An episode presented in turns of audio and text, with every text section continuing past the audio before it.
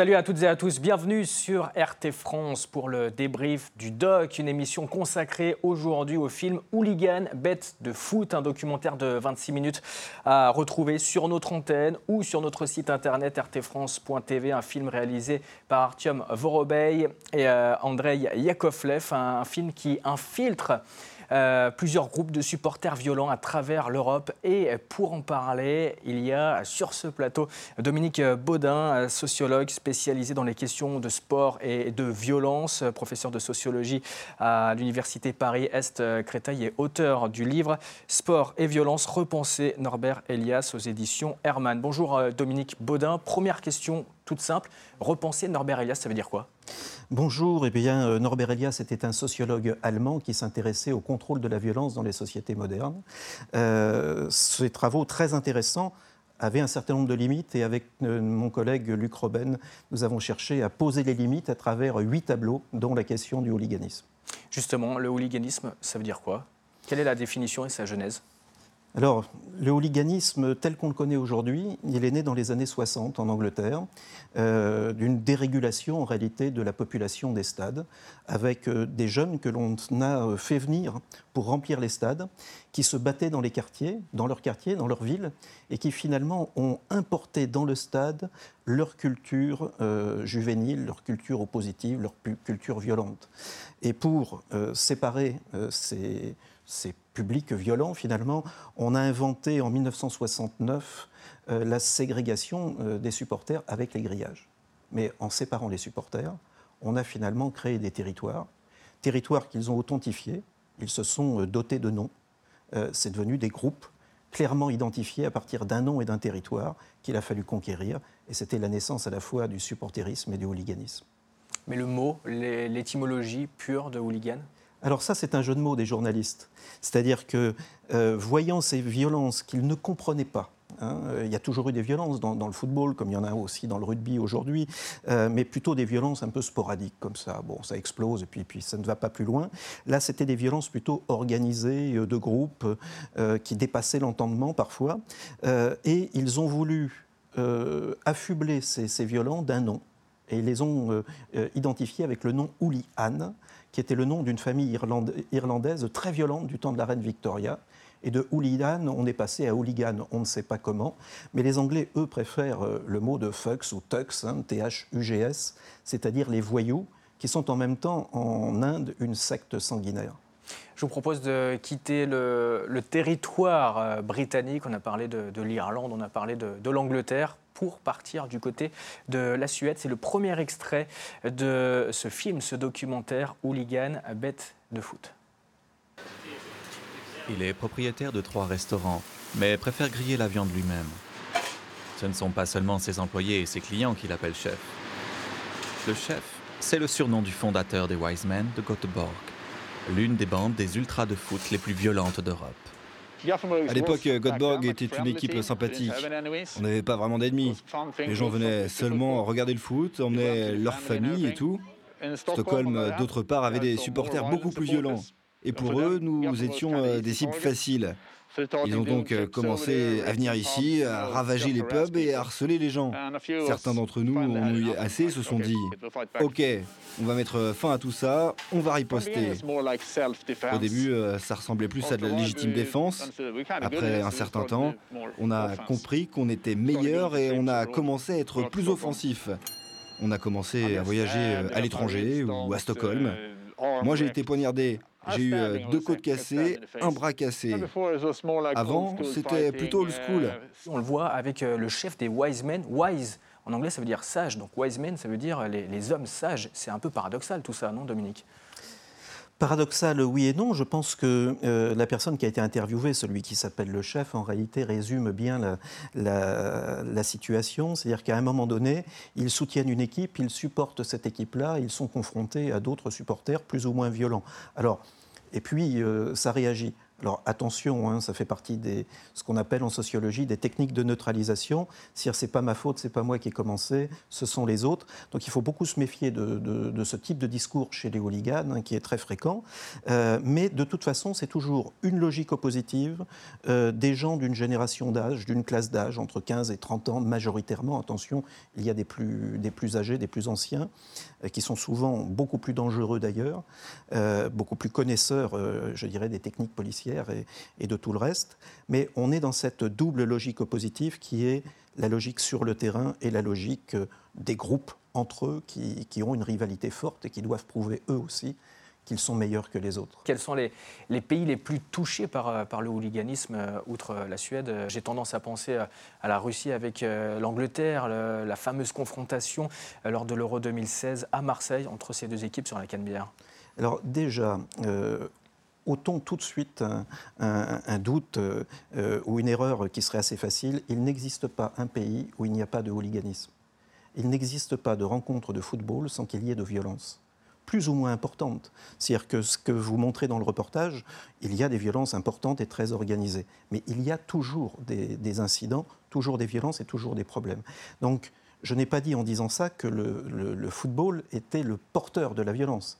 Il est en réalité le témoin, le théâtre d'expression de groupes, de jeunes euh, ou d'individus qui se reconnaissent et, qui viennent. Alors, pour répondre à votre question, oui, tous les pays, mais les plus violents sont euh, effectivement euh, aujourd'hui en Allemagne, en Pologne, en Russie, en Hongrie, en Serbie, en Croatie également. donc ça va toucher à peu près, à peu près toute l'Europe de l'Est et toute l'Europe de l'Ouest aussi. Vous parlez euh, beaucoup du, football. Il n'y a pas un pays où il y a du football, où il n'y a pas de, hooliganisme. Euh, mais pourtant, si on regarde euh, l'été dernier, la Coupe du Monde qui s'est déroulée en Russie, elle s'est bien passée. Il n'y a pas eu de, phénomène, à ma connaissance, de, hooliganisme lors de, cette Coupe du Monde. J'étais d'ailleurs en Russie pour, pour RT France. comment expliquer qu'à la fois le football, ce soit l'opium du peuple, à la fois beaucoup de fraternité, beaucoup de sourires, beaucoup de drapeaux, euh, des, gens qui, chantent, qui s'embrassent, euh, euh, qui, font la fête ensemble, et à la fois ce, phénomène, ce fléau. Alors dire qu'il n'y a pas eu de violence en Russie, c'est faux. C'est faux déjà, il y a eu au moins une violence qui a été, qui a été médiatisée. Les Argentins voilà, les Argentins. Euh, donc c'est faux. Les, les, violences ont eu lieu, elles ont eu lieu très loin des stades. Vladimir Poutine avait promis finalement des matchs de football sans incident. Il y est arrivé, mais il y est arrivé en sécurisant les choses, en informant, ce qui ne veut pas dire que la violence ne se produit pas ailleurs, plus loin, de manière invisible et pas aux yeux des journalistes le football cristallise euh, les, foules. Alors il cristallise les foules parce que c'est un jeu incertain. Jusqu'au dernier moment, tout peut arriver, tout peut basculer. Un match euh, euh, gagné peut être perdu très rapidement. c'est aussi le sport qui rassemble le plus grand nombre de spectateurs. C'est-à-dire ce sont des villes qui remplissent les, stades. Euh, et il n'y a pas de portique à l'entrée d'un stade pour faire que les violents, les gens mal dans leur peau, euh, les racistes euh, soient dans l'incapacité de rentrer. Il n'y a pas de, portique qui les électrocute. Donc c'est une ville qui est dans le stade et c'est une ville avec toutes ses composantes. Des jeunes, des vieux, des gens qui construisent des identités et d'autres. C'est le reflet de la société, en fait. C'est le reflet de la société. Je vous propose euh, de partir euh, sur le, deuxième extrait de ce documentaire C600, euh, Hooligan à bête de foot. Regardez.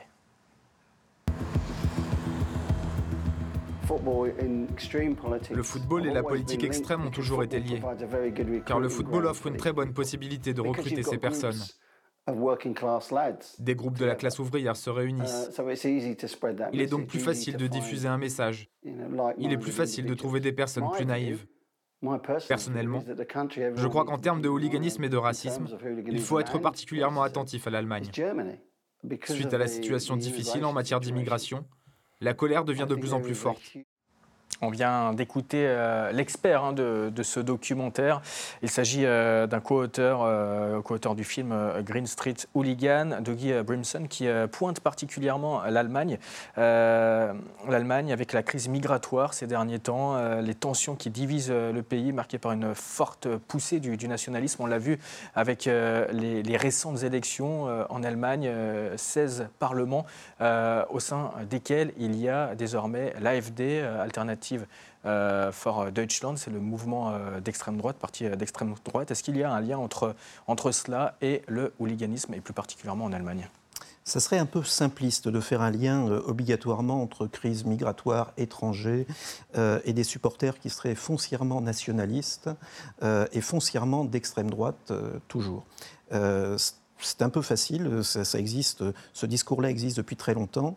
La logique oppositive est d'abord une logique de, jeu, euh, c'est d'abord une logique sportive euh, qui est derrière. Les hooligans connaissent parfaitement leur club, parfaitement l'histoire du club, parfaitement le football, euh, ce qui ne les empêche pas de se battre.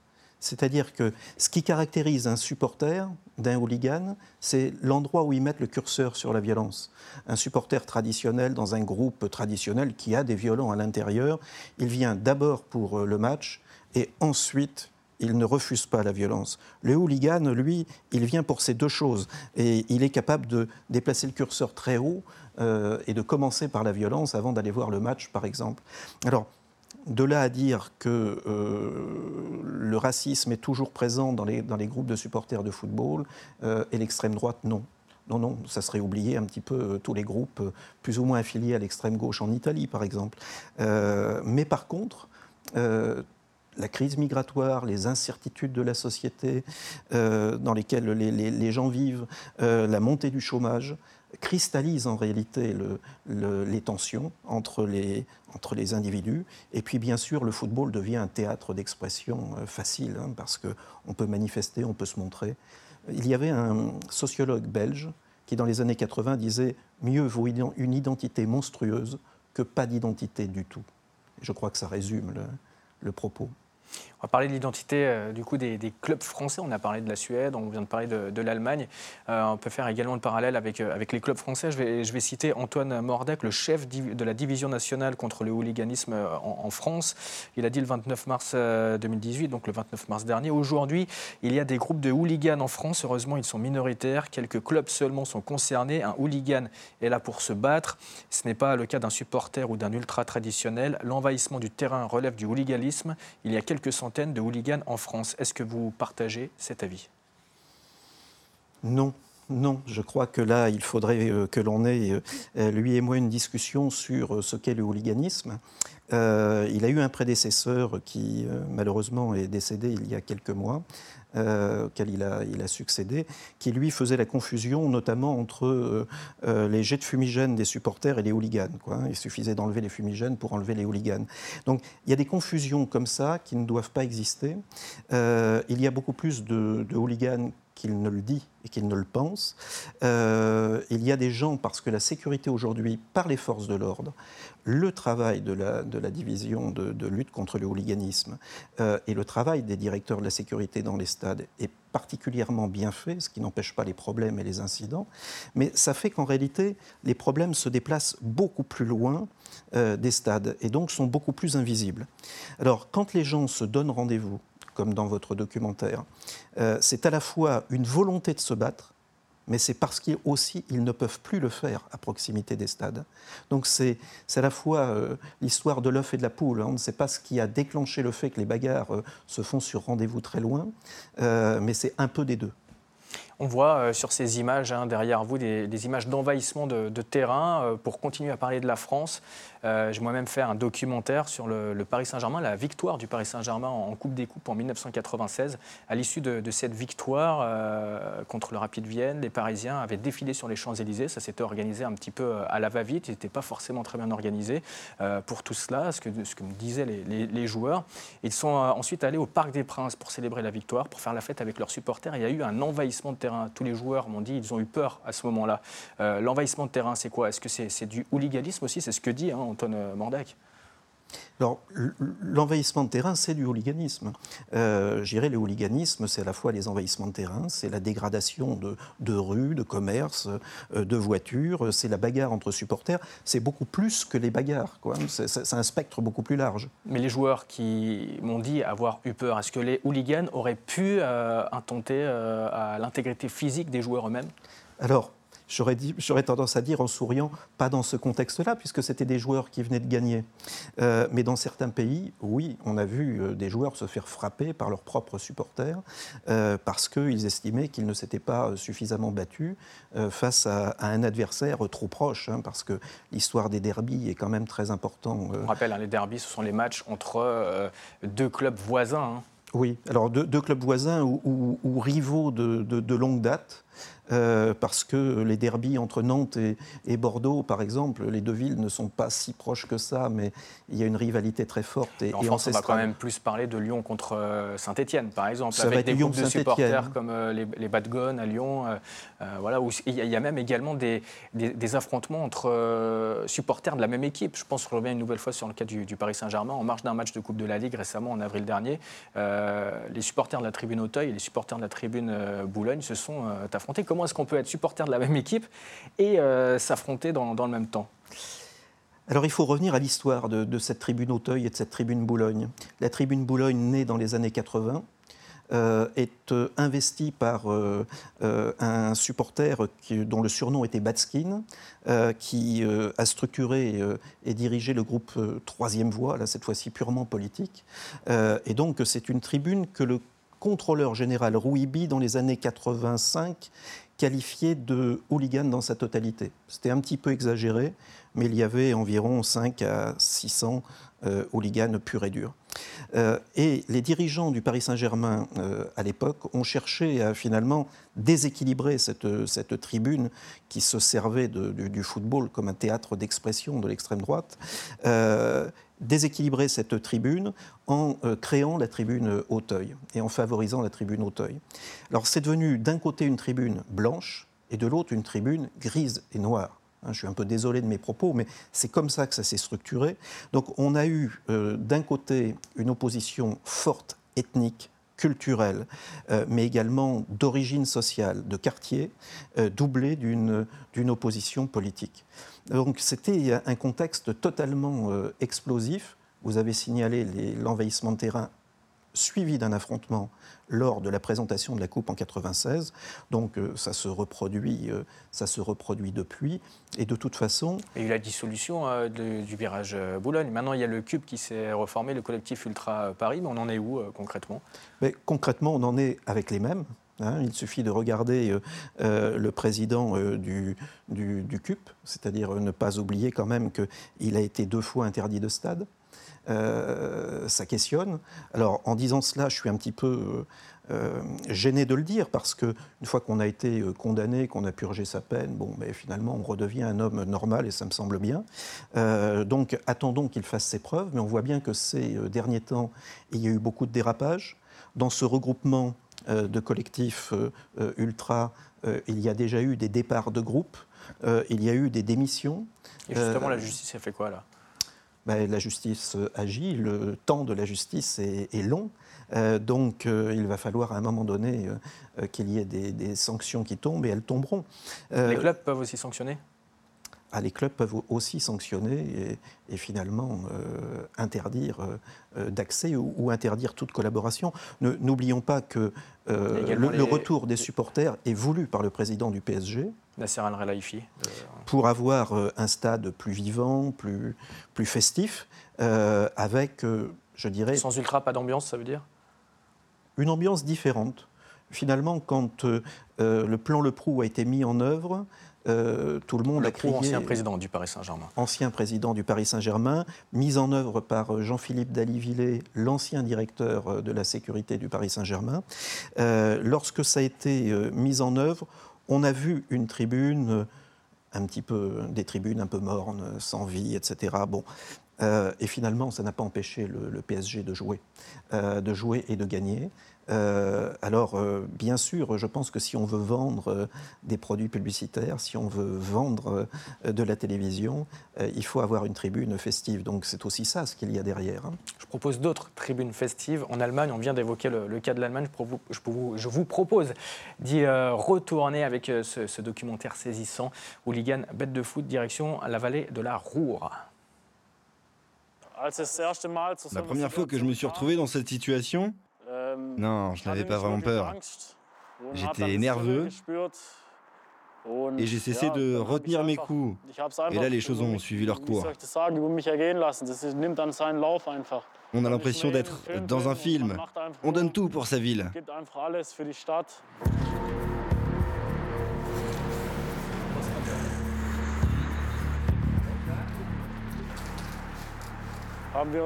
Il y a quelques années, euh, on a volé une bannière des Desperados de Dortmund. ils se sont vengés par un acte lâche. Ces chiens de Dortmund ont pénétré par effraction dans notre fan club et ont volé toutes nos bannières. C'est là qu'a commencé la véritable rivalité entre nos clubs.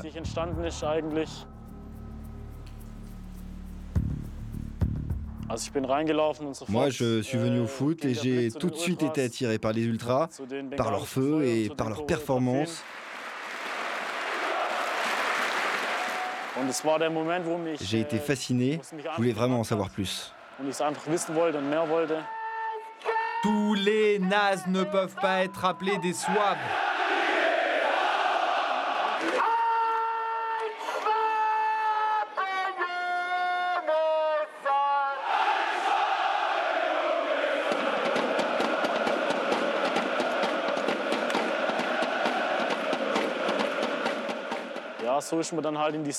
C'est comme ça que je suis entré dans le groupe. J'ai rencontré ces gens et je me suis fait pas mal d'amis. On s'y intègre, les amis deviennent des frères.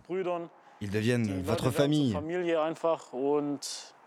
Et nous avons une cause que nous défendons ensemble. Ça devient votre vie. Une vie avec un autre derby, on vient de le voir, entre le VfB Stuttgart et le Borussia Dortmund, deux clubs voisins, deux clubs euh, rivaux. Euh, les supporters, les ultras, les hooligans de, Stuttgart, on vient de l'entendre, se battent entre eux euh, parce que ce sont des amis, ce sont des frères, c'est donc une famille, il y a, un sentiment d'appartenance. Est-ce que c'est un substitut familial, le hooliganisme? Substitut familial, ça serait euh, aller un petit peu vite en, besogne. Euh, ça voudrait dire que euh, la plupart des hooligans seraient un petit peu en déshérence sociale ou familiale, ce qui n'est pas le cas. Hein. C'est-à-dire qu'on a commencé le documentaire en montrant finalement un propriétaire de trois restaurants. Justement, c'est Monsieur Tout le Monde alors, le, le hooligan? Le hooligan, c'est Monsieur Tout le Monde. C'est-à-dire on va trouver des enseignants à l'université, euh, des ingénieurs, des chefs d'entreprise, des banquiers, des chômeurs, des étudiants, euh, des ouvriers, il y aura tout le monde. Mais ils se masquent, si c'est du coup pour leur ville, pour leur club dont ils se disent fiers, pourquoi se masquer Pourquoi le propriétaire des, restaurants de hamburgers, et chef des Wise Men, n'en parle pas à sa femme et à, et à ses enfants? C'est toujours Dr Jekyll et Mr Hyde. Hein, c'est-à-dire que dans la, dans la, vie quotidienne, on est un homme tout à fait normal. Euh, et le jour où on est euh, euh, dans le match de football, dans le groupe de supporters, on devient autre chose, parfois sans limite mais c'est aussi une question à la fois de solidarité de groupe, ils en parlent, hein, de fraternité, le mot est peut-être euh, un petit peu galvaudé à ce niveau-là. Euh, dans tous les cas, ce sont des communautés excessivement soudées hein, qui ont... Euh, Justement, sociologiquement, quels sont les codes, quelles sont les valeurs? On a l'impression qu'il y a des règles finalement dans, dans le hooliganisme. Oui, alors ça, c'est ce que tous les hooligans disent. malheureusement, s'il faut récupérer les emblèmes d'un autre groupe et que ce sont des femmes qui les portent, les femmes seront frappées comme si c'était des hommes. Hein. Euh, dans le langage, il y a des codes. On ne frappe pas euh, des gens qui sont à terre. On, ne fait pas un certain nombre de choses. Les codes sont très largement dépassés. Il y a euh, quelque chose qui, à un moment donné, dans le documentaire est dit et qui me semble très fort. il s'agit bien de, de, frapper, avoir la victoire physique, mais la victoire peut être aussi de faire fuir les autres. Et ça, c'est la victoire suprême. Mais pour atteindre cette victoire suprême, il faut avoir une réputation telle, donc avoir beaucoup frappé avant hein, et beaucoup avoir gagné. Tué aussi? Pardon? Avoir tué aussi je ne pense pas que dans la majorité des morts, et il y en a eu beaucoup, euh, dans l'Europe entière, je ne pense pas que l'objectif soit de, tuer. Euh, par contre, malheureusement, la violence est telle que ça peut arriver. Hein. Lorsque vous, vous battez avec des battes de baseball, des barres de fer et des couteaux, imaginez bien qu'il faut quelques centimètres et un petit peu plus de force pour passer de la simple blessure hein, à la mort. Il faut de l'entraînement, justement. Je vous propose de regarder cet extrait.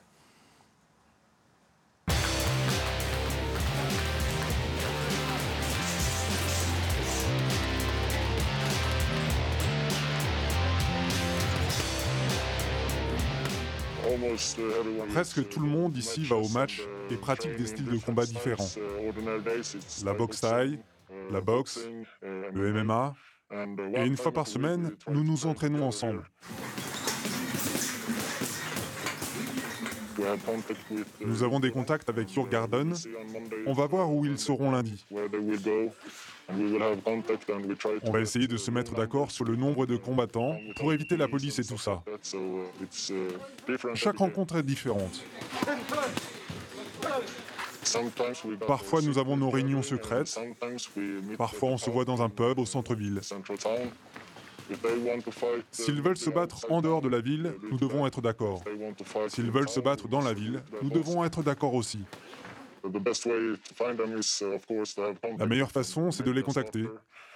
On peut les suivre dans un pub ou quelque chose comme ça pour les attaquer avant ou après le match. Ça dépend. Juste pour terminer, conclure rapidement, le mot de la fin.